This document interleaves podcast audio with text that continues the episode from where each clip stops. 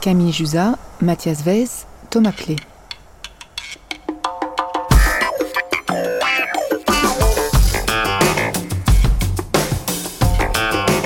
Alors reprenons.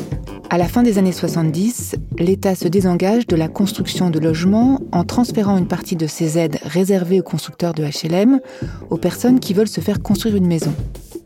À partir de ce moment-là, la France s'est couverte de ces lotissements pavillonnaires, des petites maisons pas trop chères, semi-industrielles, un peu loin des centres mais desservies par une route. Ça a correspondu à un besoin réel, au rêve d'être propriétaire, et puis probablement aussi celui d'une vie plus calme, avec jardin, balançoire et barbecue. Pour construire ces milliers, même ces dizaines de milliers de lotissements, il a fallu un homme clé, celui qui avait le pouvoir de rendre constructibles les terrains. Cet homme, c'est le maire. Épisode 4, où on se rend compte que la France compte 36 000 maires urbanistes.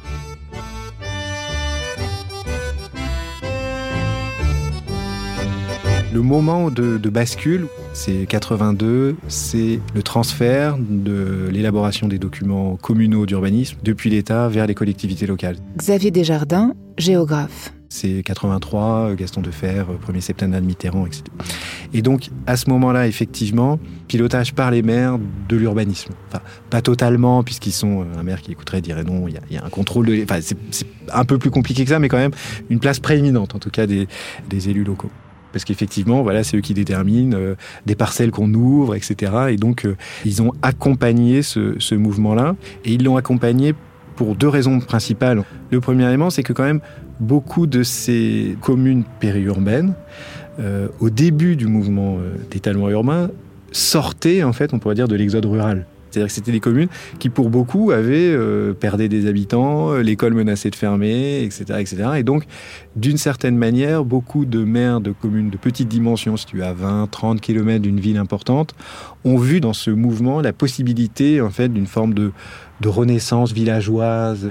Deuxième élément d'explication, c'est la, la valeur du sol. Quand on, rend un terrain constructible, celui qui, a un terrain agricole et il devient urbanisable, bah souvent il, y gagne. Au moment de la retraite, c'est pas désagréable de partir avec 30, 40, 50, 60 000 euros, surtout que les retraites agricoles sont faibles. Une petite anecdote, une fois j'ai vu un maire d'un petit village, il me dit euh, Dans ma commune, j'ai fait 32 pavillons. Je lui dis Ah bon, pourquoi 32 Il dit bah, C'est simple, j'ai 16 propriétaires fonciers, deux chacun. Xavier Desjardins m'a expliqué que ce mouvement d'étalement urbain, il est aussi dû au fait qu'en France, les communes sont toutes petites. Il y en a encore 35 000 et elles ont toutes eu la même stratégie. Une croissance lente mais régulière, pour ne pas perdre de services publics mais ne pas engranger trop de frais. Résultat, elles ont toutes fait tache d'huile et on est devenu les champions d'une périurbanisation très émiettée avec les mêmes problèmes partout de consommation des sols, d'accès aux transports publics et aux équipements. Alors je suis allée rencontrer Pascal Pras. C'est le maire de Saint-Jean-de-Boisseau, 6000 habitants, à 20 km à l'ouest de Nantes. Une commune au bord de la Loire, avec au départ trois hameaux, qui sont maintenant reliés par des lotissements. J'ai voulu savoir comment on s'y prend quand on a des pouvoirs aussi considérables et qu'on est à la tête d'une commune qui connaît une très forte pression démographique.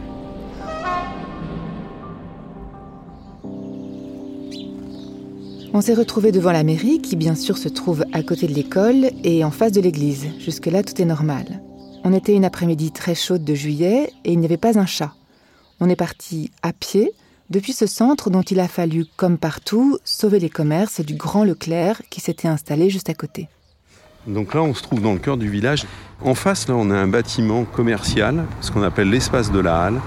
C'est euh, l'équipe municipale de Camille Durand, dont j'étais, c'est nous qui avons construit ce bâtiment pour accueillir des, commerces. Le village de Boiseau, qui était le village où il y avait le plus de commerces, perdait tous ses commerces les uns après les autres. Mais tous, tous, tous. Moi, euh, à la fin des années 90, juste début des années 2000, la, boulangerie qui était à Boiseau, elle ferme en 2001. Et euh, c'était le dernier commerce. Il y avait un tabac, il y avait un bistrot, il y avait euh, une boulangerie, une boucherie, deux épiceries, il y avait un, un primeur poissonnier. Tout ça, ça ferme. Et on se dit, il faut qu'on trouve le moyen de fixer des commerçants. Donc on, travaille sur la construction de ce bâtiment. La poste était dans un vieux bâtiment à l'entrée du bourg, on la ramène là. Les médecins sont intéressés pour venir se mettre. et il y a une des pharmaciennes qui dit je viens dans la centralité. On fait exprès de laisser l'école publique dans la centralité. En fait, la volonté de maintenir l'école ici, c'est de maintenir du flux. C'est-à-dire que le matin et notamment le soir, euh, sortie de l'école, euh, les parents viennent ici et il y, a une animation. Euh, et on crée cet espace. Et puis on a cette supérette, on a un salon de coiffure, il y a l'institut de beauté. Mais c'est créer un peu cette dynamique. De l'autre côté, on a la boulangerie et puis on a le, le tabac presse et tout.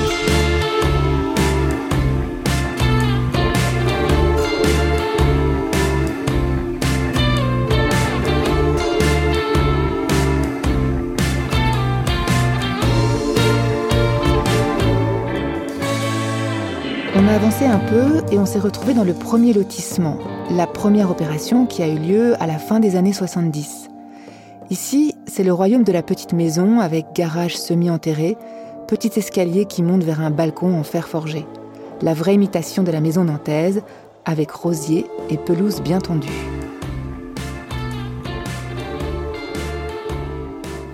cette rue-là, quand j'étais enfant, c'était un chemin le chemin des Violettes. Aujourd'hui, s'appelle la rue des Violettes.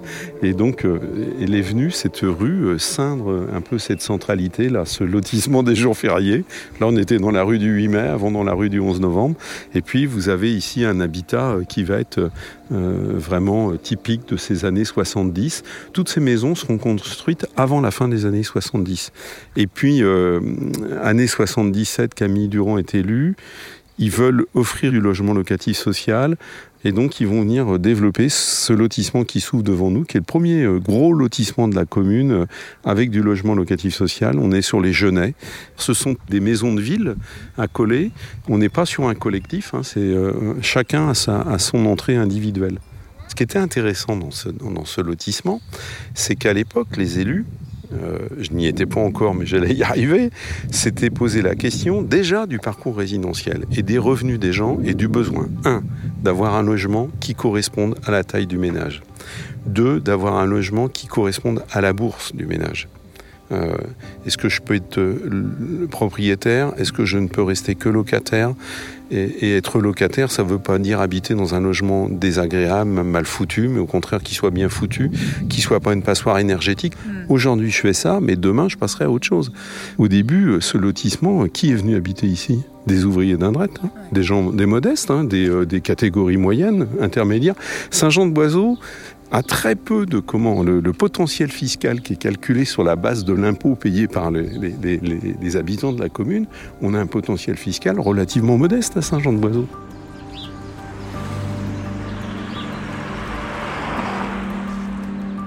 Vous voyez la maison qui est derrière vous, là, ici, qui est une maison en accession à la propriété aidée, de l'abordable, maison qu'on achète sur un catalogue. Le couple qui habite dedans, Jean-Marc, c'est un gars qui a le même âge que moi, il est du même village que moi. Il a acheté cette maison-là en, 82-83, Jean-Marc Charrier. Il est toujours là. Mmh, mmh. Vous voyez un peu, 40 ans après, il est toujours dans sa maison. Donc ça veut dire que quelque part, la maison qu'il a achetée, même s'il avait acheté, euh, il n'a pas travaillé avec un architecte, joué une maison, et que sa maison ressemble un petit peu à celle de son voisin, mm. ben, n'empêche qu'il il est là, il doit s'y plaire. Alors il y a une boucle et des impasses. Alors impasse euh, des Rochères, donc là ça doit être lié au lieu dit, et en face l'impasse Louise Michel, ça c'est la marque des socialistes. Louise Michel, oui, sans doute. Et puis, vous allez en trouver d'autres, hein, euh, si, vous, si vous regardez un, un petit peu. J'étais adjoint à l'urbanisme à l'époque, moi j'en avais marre des noms de rues avec euh, la rue des Pins, la rue des Agents, la rue des Machins, je trouve ça nul et tout. Alors soit j'aime bien, on prend un lieu, on prend le nom du lieu et on l'utilise, on le valorise, ou alors on va chercher. Euh, donc moi j'ai fait un lotissement des, euh, des, des prix Nobel de la paix.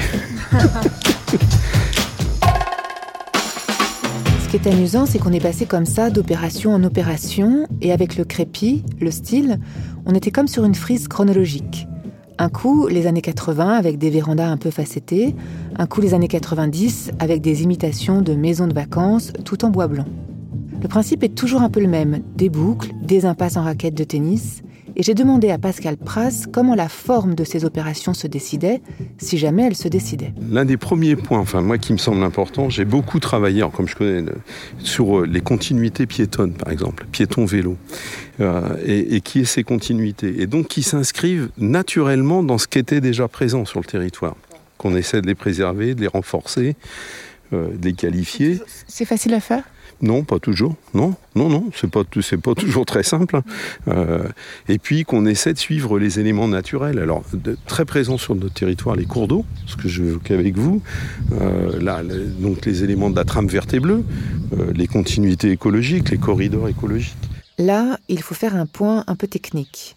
Un maire ne construit rien directement mais il a un outil administratif à sa disposition qui lui permet, quand il ouvre des parcelles à la construction, d'imposer que l'aménagement se fasse sous son contrôle. On appelle ça une ZAC, et ça lui permet de faire plancher le promoteur, l'urbaniste ou même l'architecte, jusqu'à ce que le projet lui convienne. C'est comme ça que certains maires arrivent à garder le contrôle sur ce qui se construit. À ce moment-là de notre balade, le lotissement a fait une grande courbe pour revenir vers le centre du village, et Pascal Pras m'a montré un arbre magnifique avec des petits plumétis rouges. C'était lui qui l'avait planté, vingt ans auparavant, dans le jardin de sa maison, quand lui aussi était devenu un habitant du périurbain. Alors qu'est-ce qui vous avez décidé, vous, de construire une maison plutôt que d'en racheter une dans le village? Eh ben, À l'époque, j'étais marié avec une jeune femme qui voulait avoir euh, sa maison et qui voulait la construire. Moi, je voulais rester habité à Nantes.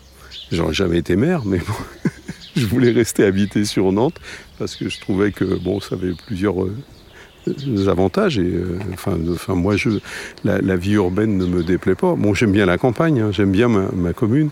Ce qui nous a fait choisir ce terrain, c'est euh, la proximité du centre-bourg, la proximité des écoles et des services. Moi, à l'époque, quand je suis venu habiter ici, mes, mes deux premiers enfants étaient relativement petits. Hein. Ça, c'est, hop là, un service de santé, c'est euh, nos kinés. Dans une maison individuelle Oui, Ouais, c'est un cabinet de kiné qui fonctionne très très bien. Notre halte garderie, notre multi-accueil, euh, aujourd'hui, euh, c'est la maison qui est euh, juste là avec la bande bleue. Vous voyez là Et elle est trop petite. Aujourd'hui, on, on, a la capacité d'accueil uniquement de 16 enfants. Et là, là, on a acheté deux maisons, ça fait déjà un moment, et on va construire un nouveau multi-accueil ici. Et les petites maisons que vous voyez autour, ces petites maisons basses, c'est notre première opération de logement dédié aux personnes âgées, aux seniors. Alors le bailleur, c'est Harmonie, qui loue les logements. Ce sont des, gens de plus de 65 ans qui habitent là. Euh, et qui peuvent éventuellement prendre des options de service auprès d'Harmonie Mutualité. Ce que je comprends, c'est que euh, on a une vision comme ça de, la France des lotissements qui serait une France très individualiste. Et en fait, ce que vous me décrivez, on ne sait pas forcément lire hein, quand on n'est pas quand on n'est pas habitué, c'est qu'en fait on peut faire des tas de choses. Il y a des, tas de manières de en fait de faire exister quelque chose de collectif. Alors moi, je pense que ça tient beaucoup quand même à la nature de la commune dans laquelle vous êtes, du territoire sur lequel vous êtes, de sa taille et de la taille de ses opérations et des objets urbains que vous venez poser les uns après les autres. On a la chance d'être à Saint-Jean-de-Boiseau, une commune qui a toujours historiquement eu un réseau associatif assez fort. Et si je parle de ce réseau associatif, c'est que quand même quelque part, il organise confortablement la vie sociale. Mhm. Hein, euh, euh, il, propose des pratiques sportives, des pratiques culturelles, des choses de loisirs, de détente. Il toutes ces choses existent qui permettent de rassembler des jeunes, des moins jeunes, des, anciens, des seniors, enfin bon. Et ça, ça quand même contribue à, à la cohésion sociale et au fait que les gens se retrouvent. Saint-Jean-de-Boisseau s'est beaucoup étendu au fil des décennies. Il faut imaginer un village qui alterne des zones d'équipement et des tas de petites opérations de lotissement parfois 30-40 maisons, dont les plus récentes sont beaucoup des maisons en bande, accolées. Parce qu'évidemment, ici, tout l'enjeu, c'est à la fois d'arrêter de consommer des sols, mais quand même de loger des habitants. Est-ce qu'il vous reste une grosse réserve foncière ou est-ce que votre stratégie, vous, c'est plutôt d'essayer de densifier? Il nous reste aujourd'hui une zone d'extension urbaine. Je vais vous la montrer, il n'en reste pas deux, il en reste une. Et après, On sera sur des opérations en dents creuses, quelques dents creuses, et puis euh, des opérations en renouvellement. Il faut continuer à produire du logement neuf pour pouvoir continuer à accueillir, à faire des prix raisonnables, à maintenir des prix dans le pavillon individuel, faire qu'on sorte des terrains à des prix euh, maîtrisés, euh, et puis qui répondent aux besoins de se loger des gens et d'accéder à la propriété. Il vaut mieux que les gens, ils habitent ici à Saint-Jean-de-Boiseau, dans la proximité de Nantes, avec des transports en commun qui doivent continuer à, s'améliorer sans cesse pour répondre aux besoins des gens, plutôt que d'aller habiter à 40 bandes d'ici pour faire de l'étalement urbain dans des zones naturelles, agricoles, qui sont beaucoup plus importantes que les nôtres.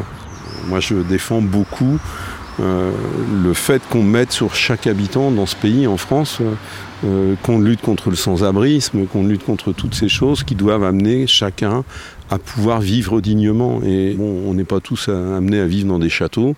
Et puis à la limite, je m'en fous, c'est pas l'objet, mais c'est de faire que chacun puisse mener sa vie dignement comme il l'entend. Et ça commence par le logement. Je pense que c'est notre devoir que d'organiser la ville pour permettre ce parcours résidentiel et amener les gens à pouvoir logiquement choisir l'endroit où ils veulent habiter.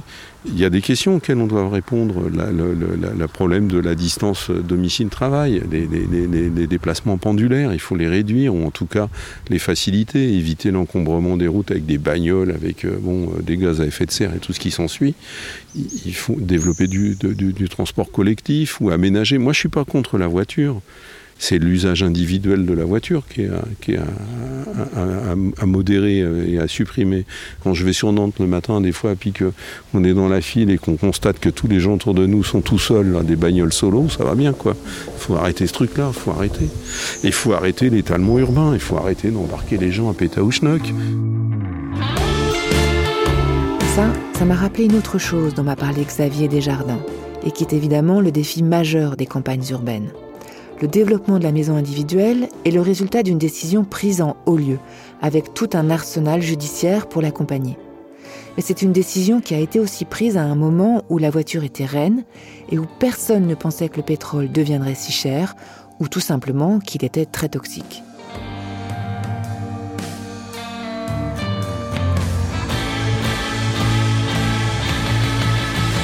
Une autre petite chose que peut-être on, peut, on peut rajouter, c'est que L'accession à la propriété, il faut bien voir qu'en fait, la politique a marché sur deux jambes. C'était aider les personnes et construire des routes. Mmh. C'était les deux en même temps. C'était deux dépenses qui étaient, qui étaient faites simultanément. Construire des transports. En Ile-de-France, il y a eu le RER, e les métros, etc. Mais quasiment en dehors de l'Île-de-France, très très très très très massivement des investissements routiers qui ont été faits sur les quatre dernières euh, décennies. Et donc c'est les, les, deux volets de cette politique-là. N'oublions pas que je dirais, la, la, dépense cachée de la politique du logement, c'est la politique de transport. Avec un transfert aussi du transport public vers euh, la route. Oui, tout à fait.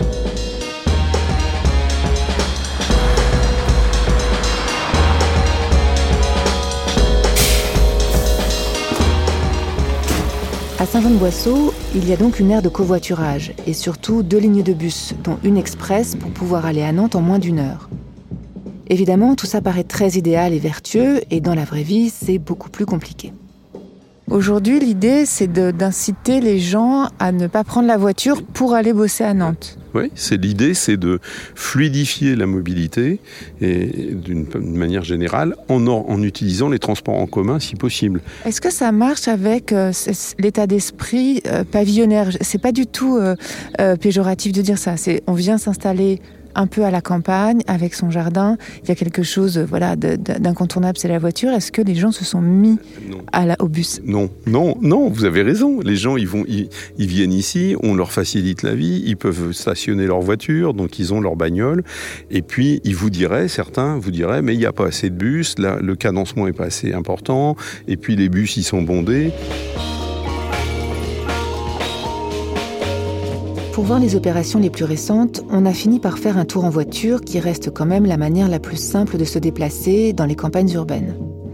Pascal Pras m'a tout montré. Les endroits qu'il veut densifier, le nouvel espace culturel magnifique qui a remporté un grand prix d'architecture, ces très beaux immeubles HLM de deux étages, première étape vers une densification douce, mais qui lui ont valu d'être qualifié de bétonneur par son opposition. Et puis les nouveaux équipements sportifs ou scolaires qui accompagnent chaque nouvelle extension de sa commune. Et ça m'a fait tout drôle. j'avais quand même l'impression qu'il jouait depuis 20 ans à SimCity, ce maire. Il construit de la ville ex nihilo et de manière très réfléchie, mais à une vitesse folle. Et forcément, il le dit lui-même, parfois, il se plante. Le travail qu'on a réalisé à Nantes Métropole et que moi j'ai conduit sur le, PLUM, le plume métropolitain, c'est justement l'enjeu de la construction de cette ville de qualité. On a fait des bêtises, mais même moi ici j'en ai fait, mais encore, et euh, on se rend compte après coup, ah merde, on n'aurait pas dû faire ça, on n'aurait pas dû le faire comme ça, c'est trop brutal, c'est trop rude, c'est pas assez paysager. Bah, il faut qu'on retienne les leçons de tout ça pour construire une ville qui donne envie d'habiter, d'être là. La, boulette dans ce lotissement, eh ben, on va la voir, elle est là. On, va passer devant. Euh, l'erreur, elle est là. Et je ne l'ai pas vue. Et, je m'en veux. L'erreur, elle est là. Sur ce front bâti là. Euh, alors, on est sur euh, de l'accession abordable. Ces maisons-là sont des petites maisons d'accession abordable. elles sont bien, hein. elles sont très bien conçues intérieur et tout. Mais le paysage qui est produit, on a raté. On a, donc euh, j'attends que la végétalisation parte là-dessus, que les arbres poussent et qu'on revégétalise ce coin-là. C'est un peu, c'est un peu générique et, répétitif. alors bon, on le savait que ça allait donner cette image-là, mais pas à ce point-là. Mm. C'est vraiment euh, très très décevant et euh, et, et ça me ça me gêne. Alors toute cette partie-là, c'est de l'accession abordable. Mm-hmm. Et les, logements qui sont là, c'est du locatif social. Hein, c'est les, maisons qui sont là derrière.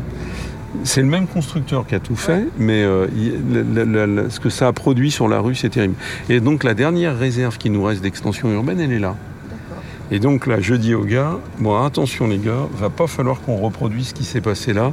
Il va falloir qu'on trouve un urbaniste qui soit capable de nous produire un dessin d'un front bâti qui fasse oublier celui-ci, c'est-à-dire qui arrive à, atténuer les effets de celui-là. Alors, un des éléments qui manque beaucoup quand même dans celui-là, c'est la végétalisation. Et euh, faut que ça pousse. Ouais, bah c'est récent, hein, ça a trois ans et, euh, voilà. Mais il y a, y a un front bâti euh, qui est quand même très rude. L'étalement urbain qui a produit le choix de l'habitat individuel en France, au fond, on est aujourd'hui en train de le réparer. Mais ça demande un travail de couture précis et long. En traversant ces rues, ce qui continue de me poser question, c'est quelle vie urbaine ça produit, ces espaces-là, quand on est chacun chez soi, étalé sur des dizaines de kilomètres. Dans l'épisode 5, on change d'échelle. On sera dans la métropole toulousaine et on essaiera de comprendre ce que les habitants ont inventé depuis 40 ans pour faire des campagnes urbaines pas seulement des endroits où on habite, mais des endroits où on vit.